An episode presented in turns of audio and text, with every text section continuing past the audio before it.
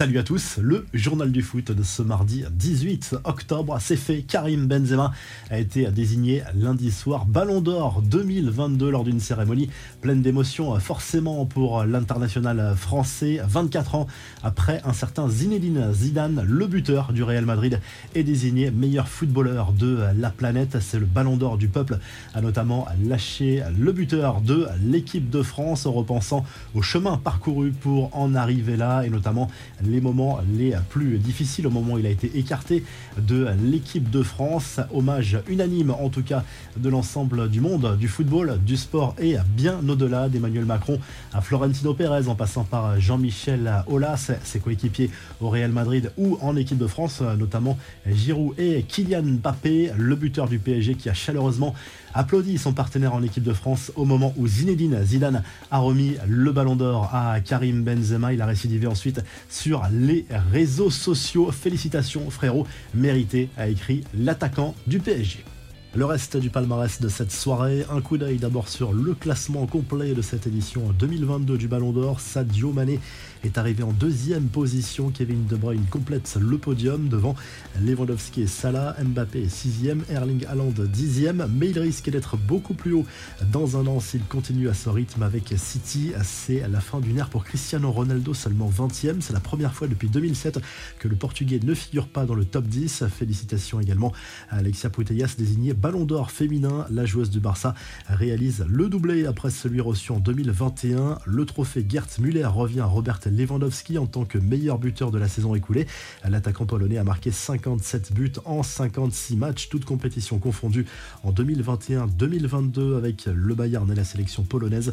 Sans surprise, Thibaut Courtois est reparti avec le trophée Yashin qui récompense le meilleur gardien. Le portier belge a remporté la Ligue des Champions et la Liga avec le club merengue. Termine devant Alison Becker et Ederson.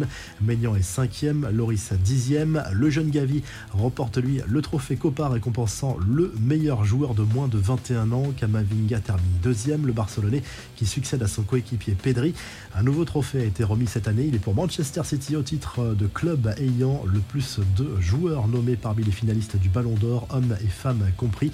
Le premier vainqueur du prix Socrates, c'est Sadio Mané, le Sénégalais, récompensé pour son action dans son pays avec la construction d'hôpitaux et d'écoles notamment. Le buteur du Bayern Munich est également à l'origine d'une scène amusante lors de cette soirée. Sans le vouloir, il a croisé Ludovico Braniac, consultant désormais de la chaîne L'équipe et ancien coéquipier au FC sauf que Mané n'a absolument pas reconnu son ancien partenaire.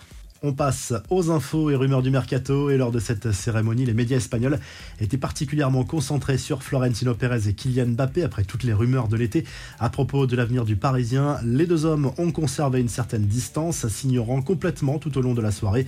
Même dans les paroles, le président du Real a tout fait pour montrer qu'il avait tourné la page. Non, je ne suis pas fatigué par les rumeurs sur Kylian Mbappé.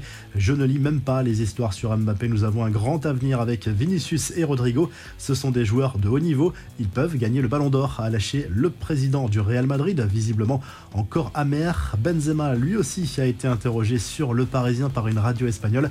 Mbappé m'a félicité avant la cérémonie. Nous n'avons pas parlé du Real Madrid. Ce qu'il fait dans sa carrière, c'est son histoire, a expliqué le ballon d'or 2022. Nouveau changement de coach en Ligue 1, c'est l'hécatombe. Depuis une semaine, Montpellier a décidé de se séparer d'Olivier Dalloglio. Le président du MHSC, Laurent Nicolin, a choisi de confier l'équipe à Romain Pitot, qui jouera le rôle d'intérim polymère et Peter Boss, lui, pourrait rebondir rapidement en Angleterre. L'ancien coach de l'OL, démis de ses fonctions la semaine dernière, est en contact avec Wolverhampton où son profil plaît beaucoup. Les infos en bref, Neymar va pouvoir rentrer à Paris après son passage à Barcelone pour le procès entourant son transfert en Catalogne en 2013. Le joueur du PSG a passé environ deux heures à l'intérieur du tribunal lundi avant d'être autorisé à partir. Le président du tribunal s'est montré très conciliant dans la mesure où le joueur avait participé la veille au Classico PSG À l'heure où vous marquiez un but, j'étais déjà dans mon lit.